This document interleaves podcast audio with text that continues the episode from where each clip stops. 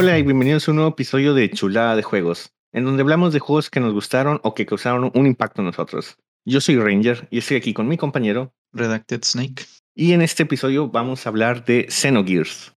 Xenogears es un RPG de PlayStation 1 de 1998 desarrollado por Squaresoft. Eh, una cosa que me interesó mucho de Xenogears era, es que era originalmente una propuesta que tenían para Final Fantasy VII. Eventualmente no eligieron este proyecto como Final Fantasy VII y lo modificaron a hacer una secuela de Chrono Trigger. Pero ya en desarrollo como que algo cambió y decidieron, ¿sabes qué? No va a ser su propia franquicia. Pero curiosamente tiene referencias tanto a Final Fantasy VII como Chrono Trigger en el juego.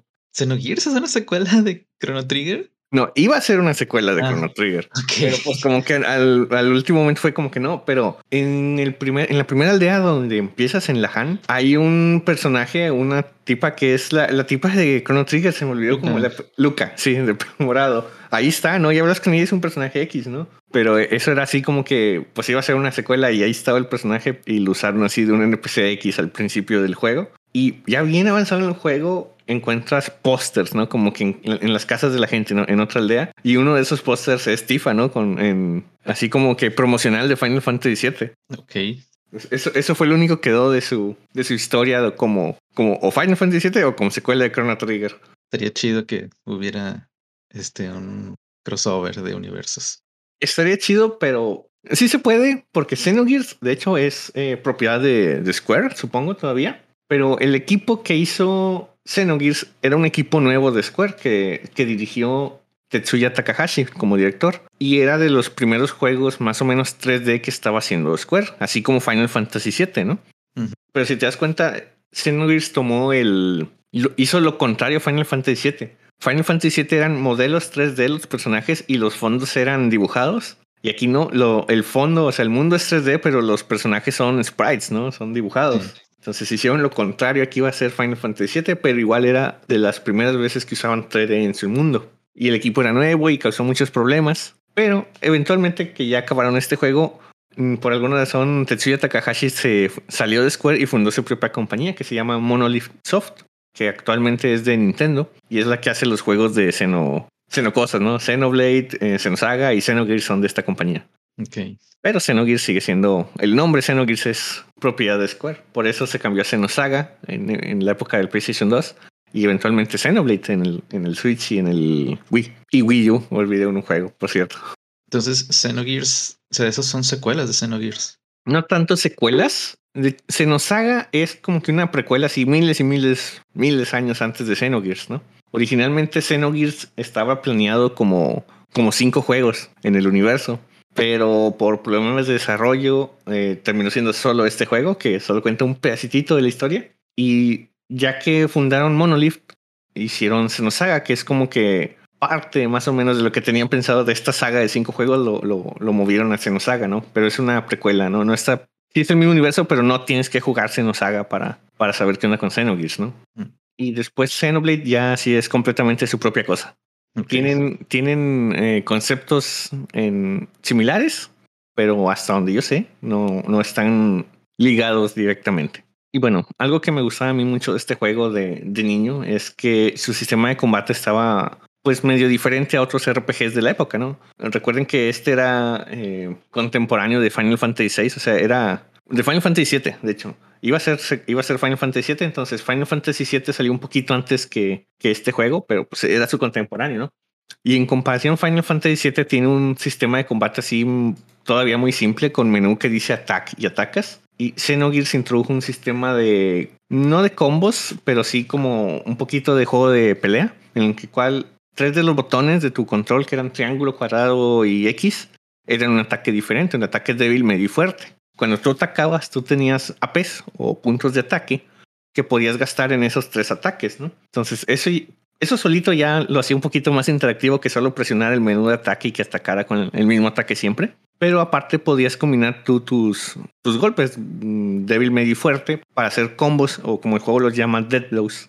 Para aprender un dead blow tenías que hacer, no sé, si un, si un combo era débil, débil, medio, tenías que usar esa combinación varias veces, ¿no? Hasta que aprendías ese Death Blow en particular. Pero ya que lo aprendías, cuando hacías esa combinación, eh, hacías un ataque con su animación especial que hacía más daño que haber hecho los tres ataques por sí solos, ¿no?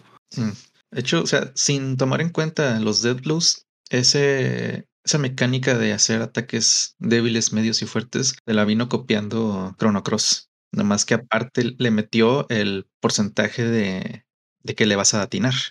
Pues sí, eh, eh, a lo mejor sí había. Eso era de las cosas que se quedaron del, del proyecto para la verdadera secuela de Chrono Trigger.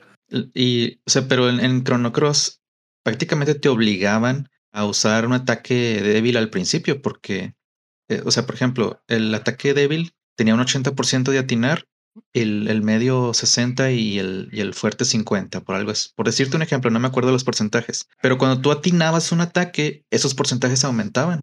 Entonces, si querías que el fuerte tuviera así de que 70%, tenías que dar dos débiles primero. Aquí no, ¿verdad? Aquí los porcentajes se mantienen. Sí, creo que es más fácil de fallar el fuerte. Lo digo por experiencia jugando, pero, pero eran, pero la, no, no estaqueaban. O sea, la probabilidad de atinar un ataque no mejoraba si atinabas el ataque anterior. Menos los dead blows. Hasta donde yo sé, los dead blows no, no los podías fallar. Ok. Y de hecho, lo, lo, sé porque está medio, está medio, no, no tonto, es, es para que no sea tan difícil aprender los dead blows. No sé, si tenías un dead blow que, que era cuadrado, cuadrado, X. Cada botonazo tiene su experiencia. O sea, cuadrado en primer lugar, cuadrado en segundo lugar y X como tercer lugar tenían su propia experiencia, ¿no? Y tenías que llegar a esas experiencias a 100 para aprender ese dead blow. Pero podía pasar que tú atinabas el primer golpe, fallabas el segundo y atinabas el tercero. Aunque fallaras el golpe, para fines de Dead Blows, como que ya te daban la experiencia, ¿no? Porque si no, te iba, a te iba a faltar así un golpe random en medio de la nada para, para poder hacer ese Dead Blow, ¿no? y que no, no sabías, o sea, en, en, el menú hay una... Eh, hay un menú de habilidades en que aparecen así como que los Dead Blows que estás aprendiendo y, qué y qué botones son, ¿no?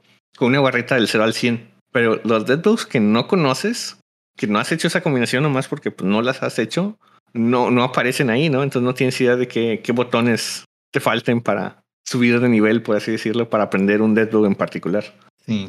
Y no sé qué tanto se tarden, pero al parecer, al menos al principio no se tardan mucho, ¿verdad? Porque yo creo que yo jugué un ratillo y, llegué como al 80% en uno de ellos.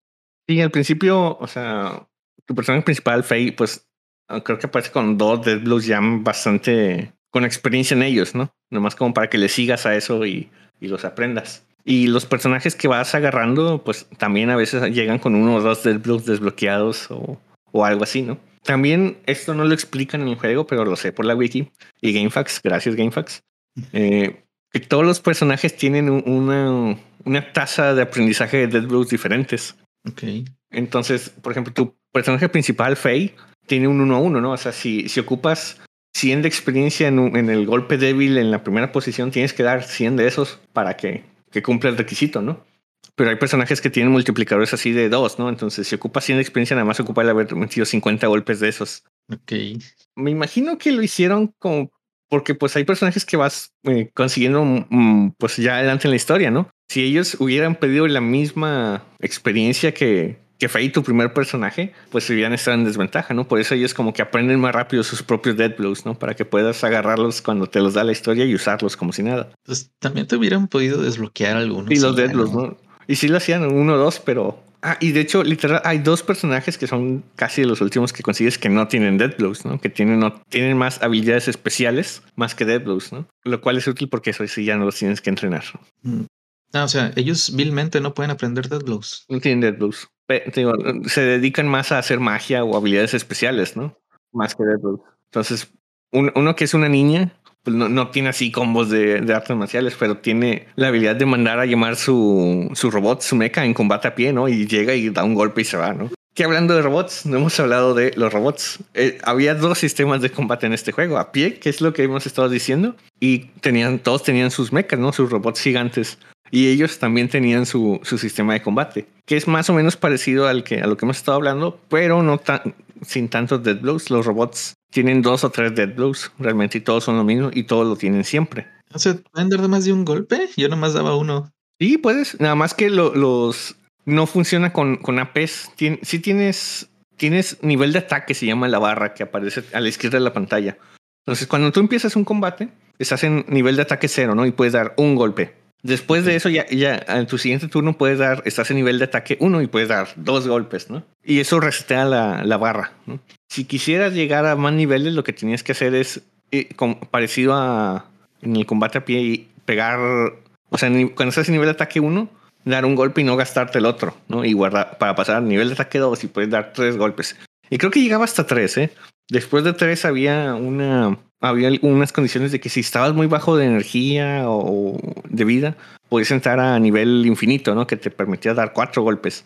Y cada nivel pues tenía su, su dead blow, ¿no? De, a nivel 1 tenías dos dead blows, a nivel 3 tenías 3, a nivel 4, 4 creo, y ya, esos son todos los dead blows que tienen los, los robots gigantes. Aparte de eso, los robots tienen, usan, usan combustible, ¿no? Yo decir gasolina, pero no estoy seguro.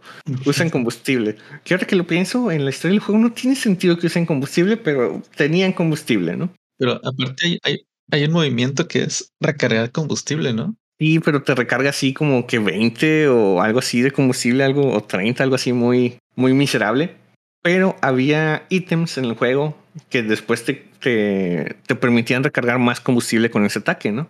Eventualmente ya en late game hay una cosa que se llama el Z Charger que te dejaba cargar como, no me acuerdo si 200 o 400 de combustible cada que, que hacías tu charge, ¿no? Ese turno no atacas, ¿verdad? Pero recuperaste bastante combustible. Los golpes, si no mal recuerdo, gastaban 10, 20 y 30 de combustible, ¿no? Y los dead blows, pues gastaban más combustible que haber hecho los golpes por separado, eran como de 50, 60 de, de combustible pero sí valían la pena, ¿no? Hacer el, daño asegurado porque no puedes fallar golpes y más daño que, los golpes eh, uno por uno, ¿verdad? Y bueno, los todos tienen equipo, aunque no, por alguna razón, cuando estás a pie el equipo no es muy importante. O sea, tienes, puedes usar tres accesorios que son como tu casco, tu armadura y algún accesorio X, ¿no? O puedes usar puros accesorios X si querías. Y el arma, ¿no? Pero muchos personajes peleaban así a, a mano limpia, ¿no? Entonces no, no usaban armas tal cual. Y para cuando peleabas así a pie, no, no se me hacía muy importante tu equipo. O sea, obviamente si conseguías una mejor armadura, ah, bueno, la, la, equipabas, ¿no? Un poco más de defensa. Al principio del juego sí es muy notorio, la verdad. La diferencia entre 10 de defensa y 15 de defensa es un chingo. Pero lo, los Gears, los robots, mm, tenían también su, su frame, que es como que su armadura, su, eh, su, su motor, que es que tanto daño hacen realmente con el motor y el motor es el que decidía cuánto combustible podía tener este, este robot, ¿no? Ya avanzado el juego, terminabas con, con robots así con, no sé, 2000 de, de combustible, que es bien poquito. Cuando empezó el juego tenías como 8000 o 9000, pero que pegaban bien, bien duro, ¿no? Entonces era como que tenías que decidir entre tienes muy poquito combustible, pero pegas bien fuerte, o tienes pegas normal, pero tienes mucho más combustible para trabajar, ¿no? Sí. Y normalmente, pues lo que quieres es, ah, pues que pegue bien duro, no me importa tanto el combustible, ¿no? Pero ya a muy a, finales del juego batallé con esto que los enemigos tienen ataques que te quitan combustible, por ejemplo, ¿no? Entonces es completamente viable que, que un enemigo te, tumbe todo tu combustible y te quedes ahí parado en la pelea y no puedes hacer nada más que estar dándole charge, charge, charge hasta que tengas para algo, ¿no? Y, y el combustible era, o sea, hasta que llegaras a un pueblo o cada pelea se recargaba o qué onda. El juego es medio inconsistente en eso, ¿eh? porque a veces en peleas largas o difíciles que seguían una tras de otra sí te recuperaba y en otras no. ¿eh? Entonces, realmente tenías que saber, nunca sabías si al final de una pelea de un jefe te iban a recuperar el combustible o no. Pero en general, no. Entonces sí tenías que, que normalmente en los dungeons hay algún lugar para que encontrabas para, para que te recuperaran el combustible. O si, a veces habían enemigos que eran, se llamaban repair bots, que si no les pegabas, te, recuperaba, ¿no? Combustible y vida. Era como que, un robot de, reparación que estaba ahí random y, y sí podías usarlos, ¿no? Entonces siempre había una manera de recuperar combustible, ya sea con estos enemigos random o había un lugar en el dungeon para, para pagar para recuperarte o muchas veces por historia, ¿no? De que, ah, sí, te lo recuperamos porque son varios jefes seguidos o, o algo así. Pero, pero la verdad tienes que saber, o sea, si, si lo juegas así a ciegas, sin una especie de guía, sin saber qué onda, no sabes, ¿no? Entonces tienes que tratar de siempre tener suficiente combustible para un jefe, ¿no? Porque tú sabes que va a venir un jefe al final de, un dungeon. Y, o sea, yo al menos donde yo lo jugué, nada más andas a pie y hasta una pelea de un jefe sale el robot, ¿verdad? Entonces hay dungeons en los cuales tú estás con el robot así todo el tiempo. Sí, hay dungeons de robot y dungeons de así de pie, ¿no? Y de hecho en el menú tienes tú la opción de, de bajarte o subirte del robot si ya estás en el robot, ¿no? Entonces también hay dungeons híbridos, ¿no? En el que, ah, vas, vas por aquí con, con, tu robot, pero de repente se hace un camino muy angosto y te bajas del robot y continúas a, a pie a, a, acabar un puzzle y luego te regresas y te vuelves a subir a tu robot, ¿no? Estaba medio raro esas cosas porque los enemigos que salían salen de dos tamaños, ¿no? Tamaño robot o tamaño persona. Entonces, si tú eras persona y te salió un dinosaurio gigante que estaba pensado que, que, ibas a pelear contra él siendo un robot, pues estaba bien cabrón, ¿no? Básicamente tenías que correr o algo así porque no podías así a pie. Y viceversa, ¿no? Si, si ibas en robot y te salían enemigos humanos, pues los matabas de, del golpe débil de robot, ¿no? A, a todo. Pero es, esto no cambiaba la experiencia que te daba, ¿no? Entonces, si, llega, si llegabas a estar en un lugar en que salían enemigos difíciles, pero podías traer tu robot, tú podías así ganar bien, bien fácil con robot y estar subiendo de nivel, ¿no? y esto ya es un, una parte opcional del juego, ya viene al final, antes de acabártelo. Hay un lugar en el que no, una isla en la que no puedes ir en robot, pero salen enemigos de tamaño robot. Y, y, tienes que ganarles a pie, ¿no? O sea, ya estamos hablando nivel 65 para arriba, ¿no? que yo creo que me acabé el juego nivel 68, 69. O sea, y tienes que ir con una estrategia para ganarle a esos enemigos, ¿no? Pero es un buen lugar para, o sea, si te gustó mucho el combate a pie y quieres, quieres seguirle, es un buen lugar para, para entrenar, ¿no? Y conseguir el mejor equipo del juego, básicamente. Ok, pero pues, o sea, los niveles que subes tú de persona te suben de que 5 HP o no de ataque, o sea, aunque estés en nivel sesenta y tantos, no creo que llegues así a ser tan fuerte como medio robot o algo así. O sea, sí, hace mucha diferencia porque realmente en Xenogears, no sé tú, pero yo nunca, o sea, nunca vas a llegar a hacer 999 de daño, ¿no? O sea, das golpes de 300, 400 ya en niveles altos y, y eso es un montón. Eh, los jefes también son de 40 mil o 50 mil en robot, ¿no? Pero lo que hace que hagas daño más adelante es, uno, el acceso a los mejores dead blows y hay muchos ítems en el juego que está medio feo la interfaz para, para equipar a tu, a tu personaje, porque pues era un juego medio viejito y con texto limitado, pero hay muchos ítems bien quebrados. Había, hay unos que se llaman Ether Doublers, que no, no hable de magia, pero la magia en ese juego se llama Ether, básicamente, y realmente no está muy complicado, todos tienen su menú de Ether y harán su ataque de magia. Pero los Ether Doublers lo que hacían es gasta el doble de MP, que en ese juego se llaman EPs, y haces el doble de daño, ¿no? Pero estaqueaban, entonces tú, si podías comprar tres, podías equiparte tres y hacer una cantidad ridícula de daño de un solo golpe mágico, ¿no? Y convenía, o sea, no daba lo mismo. Bueno, te ahorrabas el turno, ¿verdad? Sí, o sea, hacías mucho daño de, de, de golpe. ¿no? En lugar de hacer el daño en tres turnos, ah, pues me equipo tres de estos y hago ese daño, pero en, en un solo turno, ¿no? Sí. Y una, una estrategia de, de, de mi juego fue que había un personaje en particular que su gear tenía un ataque mágico. Estando en el gear tenía un ataque mágico. Entonces ella tenía siempre su Ether doble daño, ¿no? Y, y es tanto el, el, el, exponenciador de eso, para, de hacer más daño, porque no es el doble de daño, es haz más daño, ¿no? Usando el doble AP, pero es, pega bien fuerte. Que tal, a, a, tal grado que podías one-shotear a algunos jefes con esa estrategia, ¿no? La madre. Entonces, hay, hay, así como eso, hay varias cosillas medio quebradas. Ya muy adelante en el juego, lo, los Gears tienen así como que unos accesorios que es con, que dice que solo dice que le permite eh, superar sus límites, ¿no? Creo que es así literal, esa es la descripción del, del accesorio y te lo pones y pegas así, pero cabroncísimo todos tus golpes, ¿no? O sea, como seis, siete veces más de lo que hacías normalmente, ¿no? Y estaqueaban.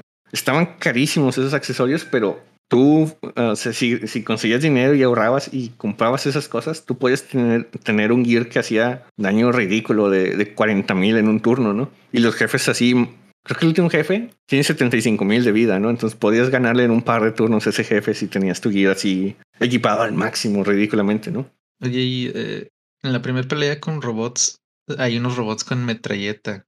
¿Tú puedes tener metralleta? Sí, o sea, los gears dependiendo de, o sea, cada robot tiene su cosa, ¿no? Tienes un robot con látigos, güey. no me preguntes por qué, ¿verdad? Pero este robot viene con látigos, ¿no? Y había otro que sí tenía una metralleta, ¿no? Y de hecho hay un personaje que es de puras pistolas, ¿no? Tanto en gear como uh, a pie, ¿no? A pie tiene pistolas y, pero realmente lo que le equipan no son las pistolas, son las balas, ¿no? Compras balas de diferentes elementos y es lo que eliges para... Y tiene, tiene una pistola y una escopeta, ¿no? Entonces tienes balas de pistola y balas de escopeta y las combinas como quieres, ¿no? Los elementos que quieres que hagan de daño. Y su gear también es con pistola, ¿no? Y tiene ataques y de puras pistolas. Oye, y digo, no hemos hablado nada de la historia, pero este juego tiene así como que decisiones, porque en la primer villa había un niño que decía, hey, quiero que tú te cases con mi hermana. Y le puedes decir, ah, sí, sobres o, no, ¿verdad? No, no, no realmente, era solo cambió el diálogo que, que veías al respecto. La historia es bien, bien, bien lineal y es infame Xenogears por su historia. Es una historia así muy, uh, con muchas referencias de um, religiosas y de psicología, ¿no? realmente sí está medio, medio loco lo que estaban tratando de hacer. No quiero hablar mucho de la historia porque no, no puedo hablar nada ya sin spoilear algún plot twist. O sea, vamos, hablando nada más así del principio, pues tú eres Fey, vives en esta aldea de Lahan y pues no tienes memoria, no tienes tu, tienes tu amnesia, ¿no? Clásico de RPG, pero en esos momentos esto era nuevo, ¿no? Eh, eh, esos clichés de, de la amnesia nacieron aquí en esta época. Entonces tú tienes amnesia y algún vives en un país que se llama Ave y estás en guerra con otro país que se llama Kislev, ¿no? Y la guerra, las guerras que tienen ellos son con estos robots, ¿no? Un buen día llegan esos robots del país vecino que están tratando de huir y crashean en tu aldea, ¿no? Y ahí es donde eh, esa aldea es destruida y pues tú te vas, ¿no? Y, en ese crash que tuvieron ahí, eh, tú encontraste un robot, ¿no? De esos. Y te subes y no sabes por qué lo, lo manejas y puedes hacer cosas, pero en el proceso se destruye completamente la aldea y pues te corren básicamente, ¿no?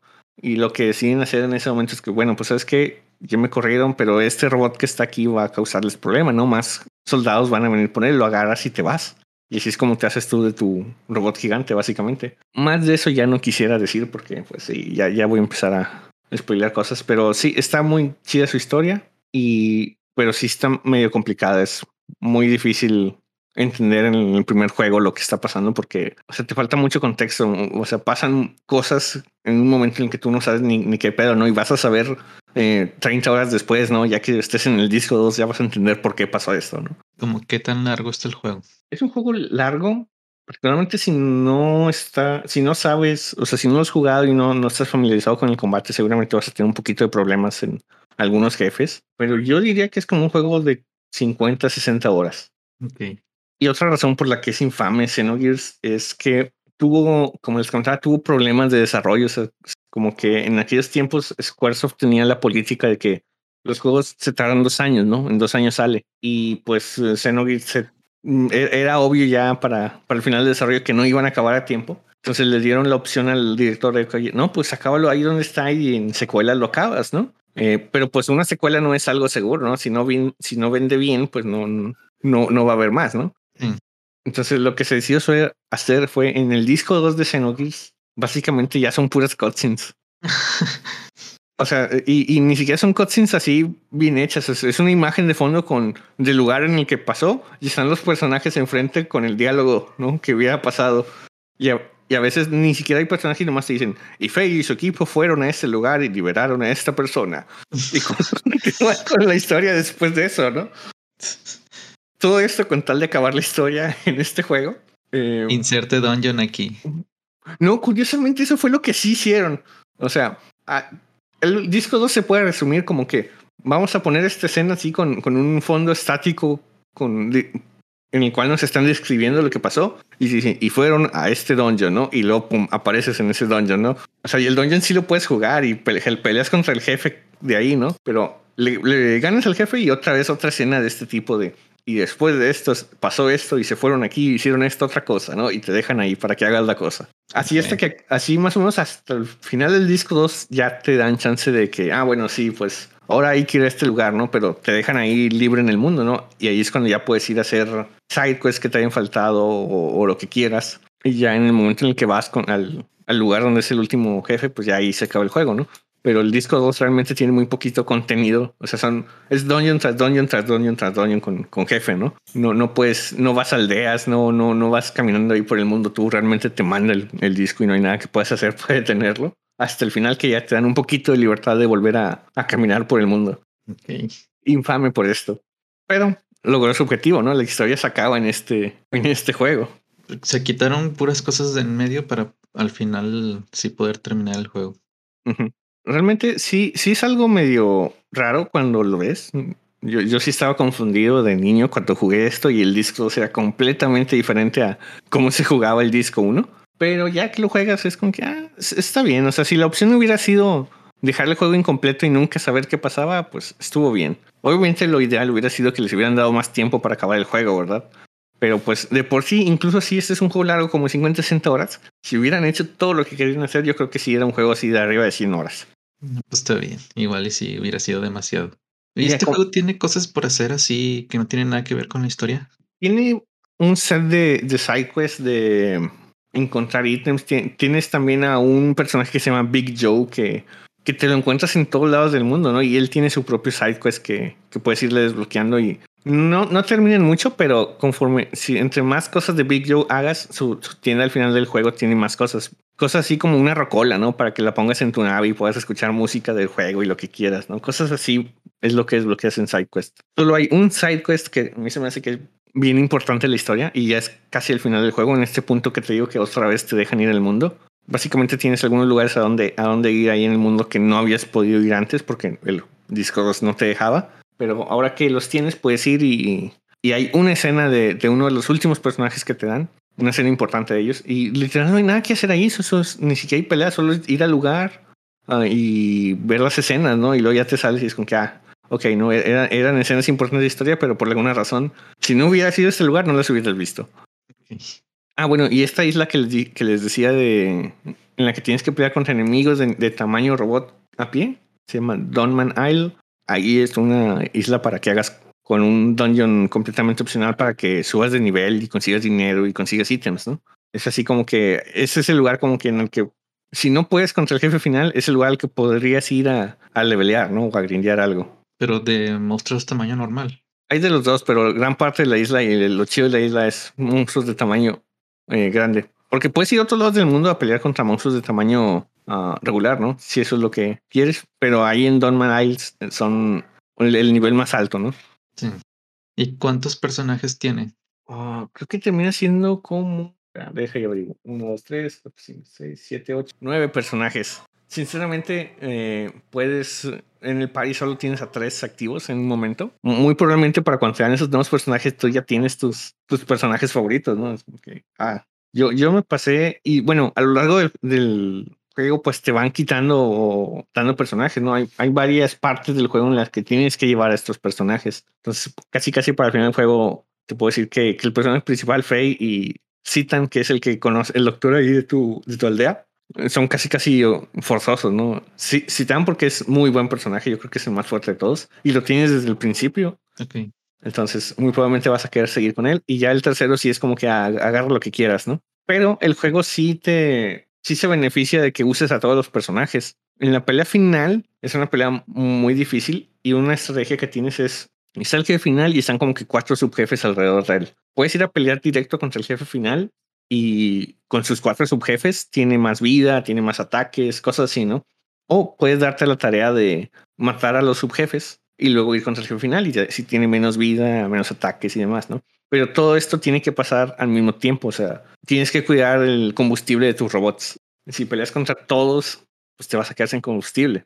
Entonces, la estrategia es usar a tus otros personajes para matar a algunos de los subjefes sí.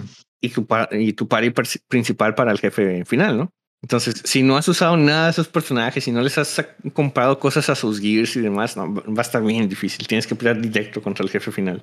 Sí, te recomiendo que, pues, mínimo les compren el equipo a los personajes, ¿no? Porque en, algún momento de la historia va a ser uno de que, ah, tienes que llevar a este, ¿no? Por eso también se me hacían chidas las últimas dos personajes, creo que eran ellas dos, son las que no tienen Dead Blows y tienen otras habilidades. Eso está bien chido porque si te dan un personaje nuevo, ya bien avanzado el juego y no tiene sus Dead Blows, está en una desventaja bien fuerte, ¿no?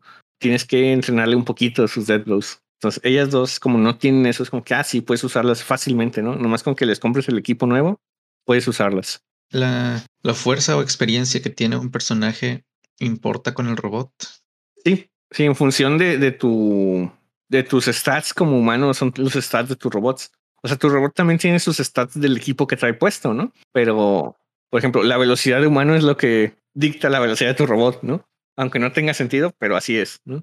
Entonces, tu personaje más rápido seguramente va a ser tu robot más rápido. Ok.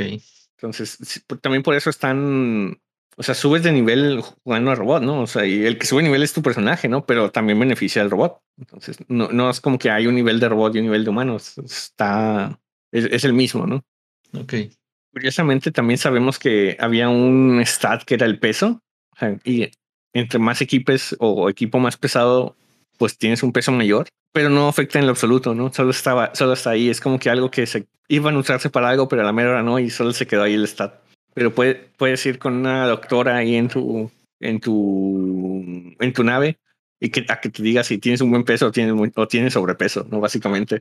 A lo mejor cuando lo estuvieron usando, vieron que se hacía bien feo el juego y... A lo mejor sí, o sea, no les gustó y mejor quitaron la mecánica, y pues, pero nomás se quedó ahí la idea del peso, ¿verdad? Pero realmente no afecta nada. Bueno, pues está bien.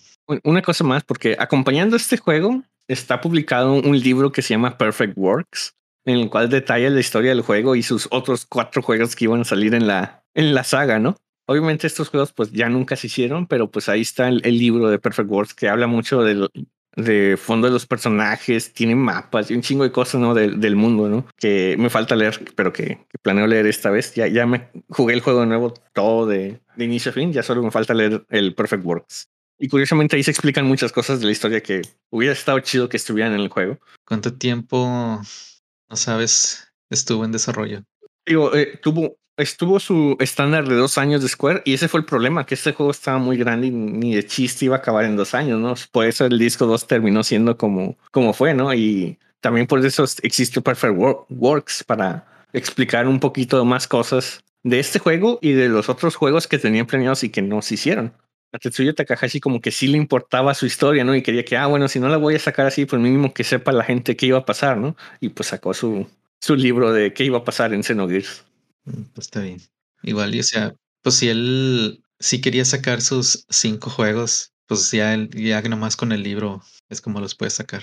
Digo, eventualmente lo medio logró, sacó tres juegos de Xenosaga y están larguísimos los juegos de Xenosaga también. Y lo más ridículo es que Xenosaga iban a ser seis, pero nomás lo dejaron sacar tres porque no chingues, ¿no? Entonces ese güey quiere sacar aquí su saga de, de, seis películas, ¿no? De seis juegos de 80 horas cada uno para, para su historia, ¿no? Creo que ya se le quitó con esto de los Xenoblades, pero, pero ahí sigue dando, ¿no? Está bien. Y bueno, yo creo que ya eso es todo de Xenogears, altamente recomendado. Si te gustan los RPGs, o sea, realmente sí, ese es un RPG viejito tradicional. No hablé mucho de la historia, pero como te digo, no quiero spoilear mucho de ellos, pero sí recomiendo que investiguen un poquito antes de jugarlo porque sí está un poco complicado. El principio del juego no, puedes empezar a jugarlo sin problemas, pero conforme vas avanzando en la historia se va volviendo cada vez más eh, complicado. Y no ganan experiencia los que no juegan. Sí, sí ganan algo, pero sí, sí se van retrasando, ¿eh? O sea, al final del juego, incluso mis personajes no usaban, pues andaban arriba de 60, ¿no? Pero sí llegan a estar como que 5, 6, 7 niveles atrás de, tu pare principal. Y realmente el, problema de entrenarlos no es tanto su nivel, porque como tú dices, entre un nivel y otro, pues ganan poquitos stats, ¿no? Eh, pero es que tienes que comprarles cosas a ellos y a sus robots. Y si son personajes que usan Dead Blues, pues e, es más importante entrenarlos en sus Dead Blues que el nivel que tengan, ¿verdad? Porque si, si agarras tu personaje así de nivel alto 70, con buen equipo y lo que quieras, pero no tiene ningún Dead Blue desbloqueado, pues está limitado a qué tanto daño puede hacer, a pesar de que pudiera, ¿no? Y, importa, o sea, los Dead Blues, si por ejemplo yo desbloqueé uno no, no la hago con ese. Pues es mejor que nada, ¿verdad? Pero, o sea, Dead Blows más eh, extensos, o sea, que usan más inputs o, más AP, porque no, no mencionas eso, pero el juego empiezas con que 4 AP, ¿no? Inicia hábilmente con tres ataques, pero luego, luego te dan el cuarto. Y más adelante, no me acuerdo qué nivel te dan el quinto y luego te dan el sexto, y ya más avanzado en la historia te desbloquean el séptimo. Entonces, es hay Dead Blows que ocupan los 7 APs para, para hacer su Dead Blow, ¿no? Esos Dead Blows hacen mucho más daño que los Dead Blows que usan 6 de AP, que hacen más daño que los, que usan 5 de AP, ¿no? Ok.